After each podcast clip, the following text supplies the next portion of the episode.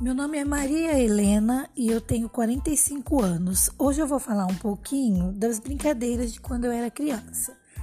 Bom, a, as brincadeiras eram muito legais. A gente brincava de cobra cega, de passar anel, de bets, elástico, barata, pega-pega, esconde-esconde.